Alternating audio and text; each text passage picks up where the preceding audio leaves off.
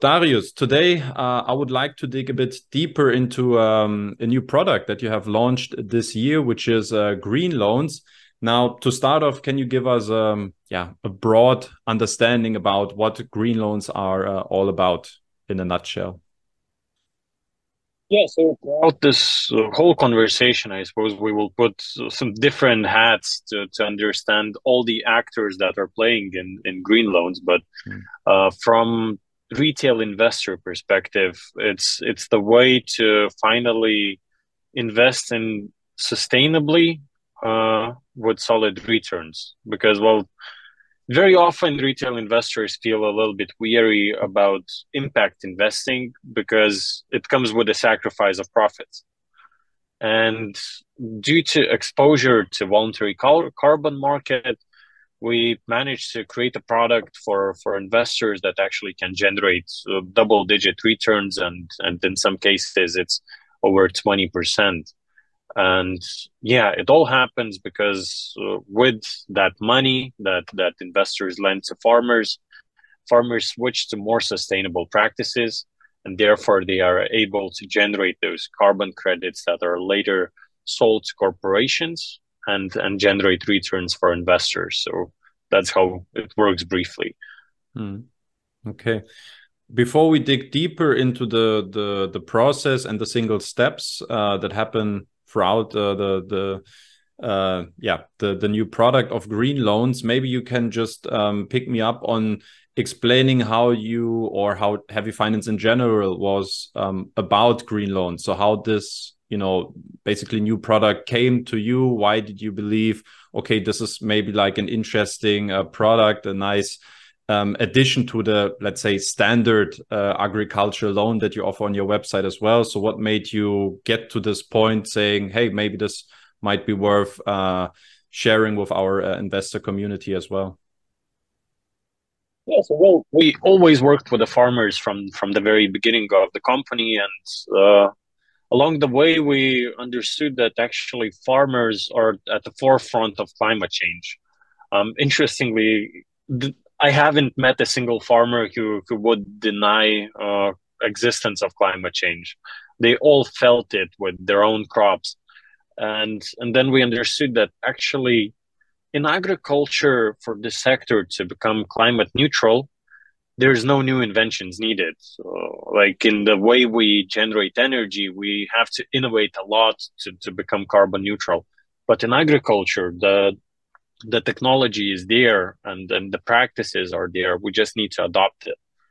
And due to uh, appearance of carbon credit market, which basically is a market for a good job done uh, in removing your emissions. So, for example, uh, a farmer can remove emissions, and then a big corporation, let's say a bank, uh, that struggles to uh, reduce their own emissions because well they they don't create that much. They they are the bank. Uh, they cannot reduce it significantly. They can buy a certificate for emissions removed in agriculture. So when we connected all these dots we understood that because of our nature of of uh, having crowdfunding license and allowing people to invest in agricultural loans we can offer a very unique product uh, that actually people can invest in in change and in sustainable change in agriculture. And and that can generate uh, i'd say a bit even too much of the profits uh, because the market is very much emerging so we understood that actually that's a win-win scenario where uh, farmers get financing for free so currently it's zero interest loans for farmers and investors can earn very solid returns. So when we uh, connected all, all the dots around this area, uh, we started working on it. It's actually, well, we launched it this year, but it took us year and a half to prepare because it's it's not an easy game. Uh, mm. Those emissions have to be verified. So when we say that we stored uh, carbon emissions in the ground. We actually go with the team of scientists and we measure how much of, of CO2 emissions we actually manage to remove from the atmosphere. and then we have the whole methodology uh, how it works and then we have international organizations verifying our results uh, so we actually have a very hard data uh, b- behind what what we claim in uh, fighting climate change hmm. Okay. Now you were already uh, digging a little bit already into the the, the process and how the um, how uh, green loans basically work in reality. Uh, let's say kind of behind the scenes. Um, let let's dig deeper into the the process in general. Now I was uh, reviewing your website. You have like uh, pinpointed to certain stages, uh, starting from the loan agreement back to the end, and with the the sale of the carbon certificates. Maybe we can just go through them step by step and um, and evaluate um, this this process a bit more in detail. Now, the first step being the loan agreement. Something I, I personally was curious was obviously this is something new for investors to get used to um, to not have let's say returns from the standard interest rate from a loan but from the sale of carbon um, certificates in the future now, I was wondering when once you do the loan agreement and it all starts with the borrower, um, to which extent do you need to also educate the borrower market about this opportunity? As you said, like getting a loan basically free of interest, um, and how much work do you need to do making you know borrowers, farmers uh, aware of this opportunity uh, on on the other side of the spectrum? Yeah, actually, it includes a lot of education. Uh, there's only several companies in Europe that uh, provides them uh, with, uh, what we call carbon farming opportunity, where they can actually get some extra value by by doing sustainable farming. So uh, we need to invest quite a lot in educating them and explaining them the whole structure uh, therefore, you don't see a lot of green loans yet because the, the whole process of actually walking the road with them is is much longer than than in regular lending. So we have to do that, and also we collect much more data about the farmer. So uh, you will see that they enroll their fields uh, into our carbon farming program uh, to, to generate those carbon credits. So from the farmer's perspective, we always collect uh, quite a bit of data about their fields, uh, types of fields, uh, what do they grow there, what kind of fertilizer they use. So we try to have a very wide picture how the farm is doing from the sustainability perspective, and it, it takes time. And actually, another uh, little bit funny thing uh, about zero percent interest loans that uh, when we offer them, lots of farmers struggle to believe it. So there's uh, a little bit of uh, convincing that it's true because zero percent interest loans sometimes, well, not not sometimes, often sounds too good to be true. Mm. and we already faced, especially with the smaller farms, that uh, they they start thinking like, hmm, some something is off here. Hmm. Yeah, understandably. So that, once, yeah. Yeah, so that happens, uh, but it seems that with with more and more farmers getting on board, and especially we see that bigger farms are joining earlier because they they understand the value faster and and they probably are more willing to to try new things so especially those very first loans you can see that the farms uh, who actually took them they're they're much bigger than our regular client let's say they have like mm. 500 hectares and and more. Mm. what would you say now? I assume you you mentioned already a couple points but what are the let's say criteria that you're looking at? Um, what does which uh, let's say um, points do uh, farmers need to comply with in order to be eligible for uh, a green loan? What are the the points you're looking at?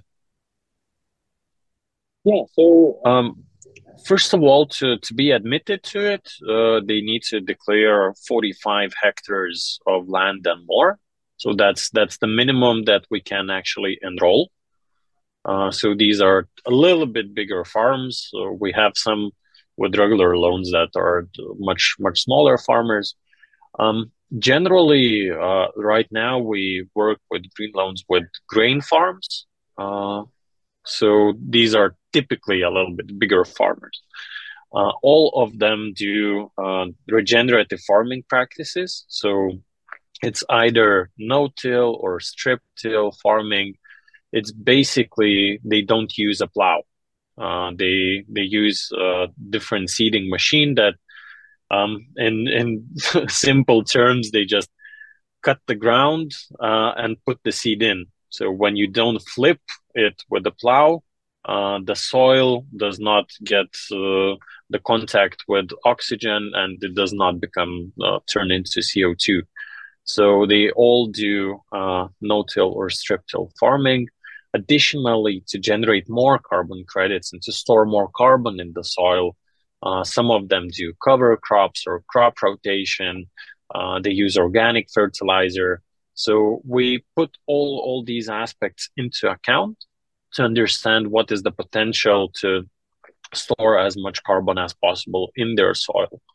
Mm. So we we do all all this digging, and if if the farm does not do any regenerative practices and is not going to shift towards them, uh, we we do not provide uh, a green loan. But if they're doing and want to expand, so that's uh, currently all, all the cases they were already doing some sustainable practices and they wanted to expand them and and we provided them with 0% interest so mm. uh, soon uh, i suppose we will see also clients who uh, are committing to switching from conventional uh, farming to to regenerative one so those will be structured a little bit differently but but in essence it will still be 0% interest uh, loan it will be just a bit longer period of time Hmm. What would you say is the, let's say, biggest objection that you hear from from farmers when you try to get them used to the idea of taking a green loan? Um, so it highly it is highly related to do they believe in carbon farming as as a business, uh, and some of them are sticking to conventional ways of agriculture just because they they've been doing it for many years and it's it's hard to convince them and they see the risks they see the need for investment. So uh, it takes time and we see that if if there's already in the village or somewhere in the area farmers who are doing it uh, everybody gets a little bit more convinced that okay i, I see a case in front of me where the farmer is doing uh, more sustainable agriculture, and it goes well. So those are naturally a little bit easier to convince to work with us. Uh, those who don't have such example in front of them, uh, with them, I suppose it will take a little bit longer. Uh, but yeah, generally, once they understand the product and understand where the money comes from, uh, then then it becomes much easier to talk to them, and then they become pretty much fans of, of this product. We already saw a couple of clients who actually they they took a smaller green loan than they could much smaller actually. And then after a couple of months they decided that okay i want to enroll more fields and then they want to get more money so i will switch all uh, my land uh, to to no-till farming hmm. okay now, once you um, or once uh, borrowers comply with the requirements that need to be met for for the green loan, we get to the funding period. Um, now, when I was reviewing the offers on um, on the HeavyFinance market, I, I felt like the let's say um, the funding amount is way higher than let's say for the standard loan can you give some average data here how you know the standard agriculture loan and green loans compare with each other? And um, secondly, I'm also curious how do you feel like green loans in correlation with standard loans will evolve throughout the years? Do you feel like this will be also the the major part of of loans being available on HeavyFinance in the future? Yeah, so considering the dynamics currently, um, green loans are a little bit bigger. So our average uh, ticket is uh, around 30,000 euro uh, of, of loan amount, and green loans are more than 50,000 at the moment. But we also see a bit different investors' behavior, uh, and we see more um, larger investors coming to green loans. So larger, I mean they they invest in tens of thousands of euro, and uh, at least last week, actually, what what happened, we closed I think four green loans uh, in like three days, uh, because and you can see that numbers of investors were very tiny. It was people mm-hmm. who actually see big return potential and they're maybe a little bit more entrepreneurial that they just decided to go with much bigger amounts than than we usually have. Our usual uh, investor portfolio is a bit more than 8000 euro. So the, these are uh, some of our largest investors who uh, really believed in the product and, and they decided to invest much bigger amounts and uh, and therefore it, it, got closed very quickly. So we see this movement happening uh, with with uh, our last loans, and I suppose that's that's how it will go at least for some time until uh, the, the, the, our largest investor base will decide that okay for now it's uh, it's it's enough in my portfolio let's wait for a performance hmm. okay thanks for those numbers and insights um, obviously a very crucial part in this process is the, the data analysis and the soil sampling. Now, I was curious, who do you work with uh, in this um, area, and how do you kind of ensure also their, let's say, independency when taking samples, evaluating everything? So, uh, take us please through through this process, who you work with, and how the quality can be ensured. Also, uh, as I believe is probably the most crucial part of the um, yeah um, part of the analysis.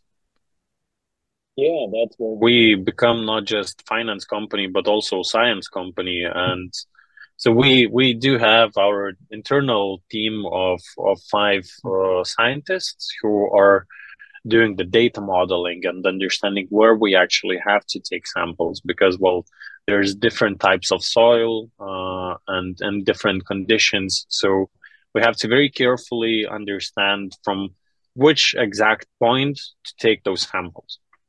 So in Lithuania, we already did more than 2,000 samples. In Poland, we uh, did 8,000, and uh, many more are upcoming. Uh, in October, we're doing a new uh, round of, of soil sampling in Poland. So we do data modeling ourselves, and we do the, the whole model how uh, how the soil will be analyzed. But then we work with third party uh, third parties. Um, currently, we have a company called AgriCarbon. Um, they're from Scotland, uh, and and they are specialized in analyzing the soil samples and actually doing the soil sampling. Because when you have eight thousand uh, samples to be taken, it must be uh, bit automated and uh, and very efficient. Otherwise, you will end up just go going yourself with a shovel, and and you will do that whole year. So they have those specialized cars uh, that come to very specific point uh, on the map. They dig one meter in, into the soil. They take the sample. They bring it to their own laboratory. Uh, they get the instruction what actually what what kind of data points we need from the soil, and then they provide uh, very systemic data on how much uh, carbon did we manage to store in in each hectare. So yeah, we we rely on the partners with this one, and we're not planning actually to internalize this competence because um, one thing it's quite quite sophisticated, and and we're not in that business. So we're we're happy to have uh, a laboratory that that can actually do it and and collect all the samples. Hmm. But I'm assuming. yeah. Then Go ahead. There's another important part that, uh, well, so we we use the partners to to collect the data to analyze it, uh, but then there's also uh, verifiers. In our case, it's international organization called Verra, uh, that we're sending all the data and and they have to check and and verify that actually all our processes are in line with with uh, ISO standard. Mm. So they are the the last institution that actually uh, confirms again that the whole methodology that we're following is actually correct and and uh, we did everything we could. So uh, we will have an audit pretty soon uh, where all, all the data that we managed to collect throughout this period will be uh, triple checked. yeah. Yeah, that's exactly what I wanted to to follow up with because I'm assuming before you know it gets to the certification process, there needs to be some sort of uh, norm or EU EU standard that also ensures like okay those HeavyFinance scientists and and the companies they work with they did a sufficient job for us to um to proceed then uh, with with the sale of those certificates. So uh that's that's why I wanted to ask but then you obviously clarified how um how this can be ensured then as well. Yeah, it's actually uh, when when you think about it, it's a very sensitive topic because we all already world faced with greenwashing and mm. some sketchy projects. So we're happy that it didn't happen in Europe.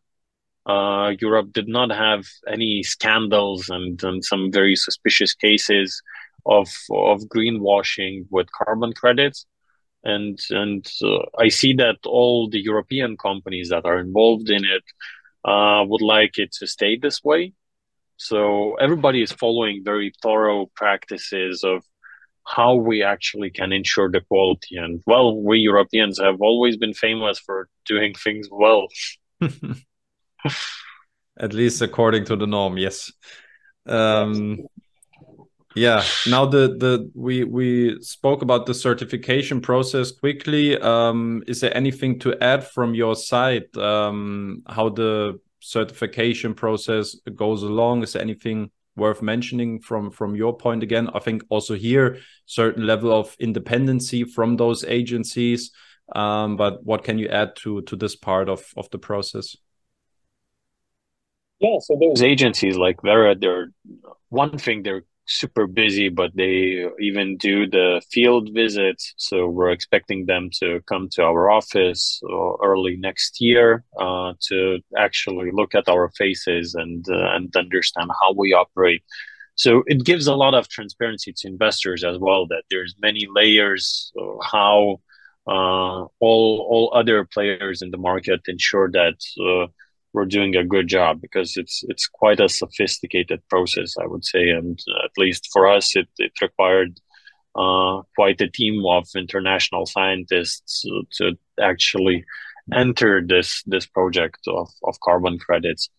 Um, and yeah, first carbon credits uh, to be issued in first half of next year so those who invested in, in the first green loans actually will will see their returns coming uh, sometime next year, which is quite exciting because I see that some investors are uh, a little bit more conservative on on that side. They're thinking, okay, I want to see how others will be doing. So we see that uh, actually first returns will come pretty quickly and and I suppose that will give an extra assurance for for all the investors about the product itself. Hmm. That's an interesting point uh, discussing the the repayment schedule and how the returns actually happen. But to finish off the process, we got the still the last part, which is the the sale of the carbon certificates. Um, how can investors imagine this process uh, to look like? So what's what's exactly happening with those certificates in the background? How are they sold to external companies? Uh, is there marketplaces uh, certain agencies? What's what's happening there? How do how do the transaction basically in the last part of the chain uh, happen? Yeah so after uh, the carbon credits are verified uh, we hold them and and we can sell them to uh, parties that are actually interested in it. Currently, uh, it's a bit hard to see the trend for the non-informed retail investor of the prices because there's many different uh, carbon products. So we're working in so-called soil carbons. Uh, many uh, investors might have heard about forestry carbon credits and um, technology carbon credits where they remove through carbon reduction. Um, so there are different kinds, different methodologies, and that highly impacts the price. Uh, you can see uh, several uh, marketplaces where carbon credits can be bought, but actually, vast majority, more than ninety percent of carbon credits are being bought over the counter, uh, meaning through brokerages. So we work with Clear Blue Markets. They will be selling our first carbon credits to the parties interested. The companies that are interested in buying these carbon credits uh, one big uh, part is financial institutions. So they want to, one thing, be carbon neutral, but another thing, by uh, investing more in sustainability, they manage to attract cheaper capital. So all the big banks are very interested in, in this product, but it also goes to any any type of corporations to be honest we we spoke with many of them from different sectors and they are exploring the ways how they can actually offset their own emissions. So with some of them we talk directly, but uh, we mostly end up talking with brokerages because they have the deepest competence to actually evaluate the price. So the price that you see on the platform uh, that that we provide, the indicative prices of our carbon credits, that's uh, based on the offers and estimations from uh, brokerages that that we actually talk to. Mm-hmm. Okay, thanks for for those insights. Now, getting back to the part where um, basically the carbon credits are sold. Um, reviewing the website, it seemed like it's a pretty long cycle benefiting from green loans. Uh, from investor side, it was up to 10 years. Um, can you talk about how the repayment schedule looks like? Uh, when is the principal repaid? When do the um, returns, basically from the, the the sale of carbon credits, happen to arrive at investors' accounts? So how does the how can you, from an investors' point of view, imagine this process to look like, and what is like also the time span for it? Yeah, so first of all, probably uh, risk and repayment is very much the same uh, as in regular loans. Uh, all green loans are collateralized uh, with uh, up to 70 or 90% uh, LTV. If it's a land, it goes up to 90.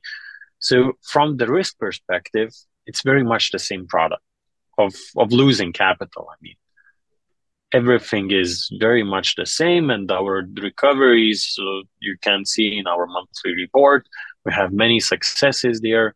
So on on the risk side of losing capital nothing has changed. On the side of repayments also nothing has changed. Uh, we have uh, those tailored repayment schedules that farmers uh, mostly make uh, principal amount repayments two times a year. So one when they receive subsidies another one when they do the harvest and actually receive uh, sell sell the harvest and receive the capital. So these are two uh, periods of time when they are actually most capable to to make a repayment. When we talk about interest uh, then it depends on when do we sell the carbon credits and uh, we do soil sampling uh, every couple of years so it means that the returns that we mentioned, they are annualized. Uh, so it might be that you will get uh, return payments every two years. Uh, it will depend highly on the soil sampling period. Uh, and yeah, uh, you will get payments for one year longer than the loan period is. So let's say you lend the money for three years. Uh, during that period, you will receive 60% of uh, the amount uh, received from the sale of carbon credits. And the fourth year, you will receive 40%. And it decreases because we uh, start paying the farmer for sustainable practices that they switch to. Because still, the heavy lifting uh, goes to the farmer. It's it's not us and it's not investors. They actually have to do all that difficult part. Uh, so we uh, understood that well after we give them the benefit of zero percent interest loan, one year after well, we should also create them uh, a revenue stream from the shift. Mm. So when I get you a little bit, uh, you you mentioned in the beginning much longer period of time. That was our initial uh, product, and then we adopted a little bit, listening to investors that ten times uh, ten years period is a little bit too long. So now you get uh, four to five years uh, period. Hmm. So when I understand you correctly, it's uh, it's basically up to HeavyFinance once you sell the carbon credits. Is that correct? Yes. Okay. So how do you personally see because obviously there is uh, fluctuations in in the prices. Um, how do you pick your spots? Uh, how do you like ensure like okay now is a good time to sell those carbon credits? Um, do you operate in a certain range, saying we want to be flexible to sell them within a two year span, or you feel like we have a sufficient price already. We want to sell all of them right away. So how do you operate uh, from the the selling point of view? Yeah, actually, this part will heavily depend on investors' community as well. Um, at the moment, we seek to sell carbon credits a little bit faster, so uh, investors actually can get their returns and and see how the product works. But if we will get the inputs from investors that actually holding is is the way to go, uh, we we could switch to that because well, in this market it's it's not very mature and uh, everybody came here for a long term. So if retail investors will decide that they actually uh, are big believers in the market and in the growth of uh, voluntary carbon credit price, uh, we don't see a problem to hold it for a little bit longer. So it is the strategy that we will uh, develop along the way. Uh, but it also highly depends on the inputs that we get from external players and from the market, from uh, those brokers, from other companies that that are generating carbon credits. So we see the demand and supply in the carbon markets, and and then we act upon. Hmm. Okay. Um, one element here we um, maybe touch base here and there is the risk part. Um, from your perspective, green loans, what are the biggest risks that investors need to be aware of before getting into this this product? Yeah, so as I mentioned, from losing capital side, uh, it's collateralized, and in most of the cases, uh, farmers have uh, um, their own responsibility for the loan. It means they're responsible as as a natural person. So they really think what they're doing and, and they take that step of, of taking a loan responsibly. Um, but then you face the risks of not earning the money, right? Uh, of let's say something will go bad and and for example that farmer will decide that he's getting back from uh, sustainable practices to conventional farming, and he will not generate any carbon credits. And we we always saw this risk. So basically, what we did that in case uh, such event happen, uh, actually the farmer has to pay the regular interest rate uh, for for the loan. So let's say one year and a half later, farmer decides that okay, I'm getting back to conventional farming. Uh, the farmer would have to repay interest rate uh, that is according to our credit risk rating, and that is mentioned in the, in the project description for that year and a half that that he used uh, the money. So that's that's how we we eliminated uh, this risk. I hope. Hmm. Okay. And lastly, maybe just very briefly, um, in April you launched Green Loans. You said your target for this year is five million loans. Uh, where are we at right now? And do you think you can manage to hit the target by the end of this year? Yeah, so we already funded uh, more than two million uh, in green loans. Uh, in total, it's around thirty loans. Uh, we actually even started thinking that maybe 5 million was not high enough. We were a little bit conservative, but we saw a lot of interest and, and we got a lot of assurances from all the parties that actually that's that's the product that everybody needed. So we, we see that 5 million will definitely be reached and, and you will see more green loans uh, on the platform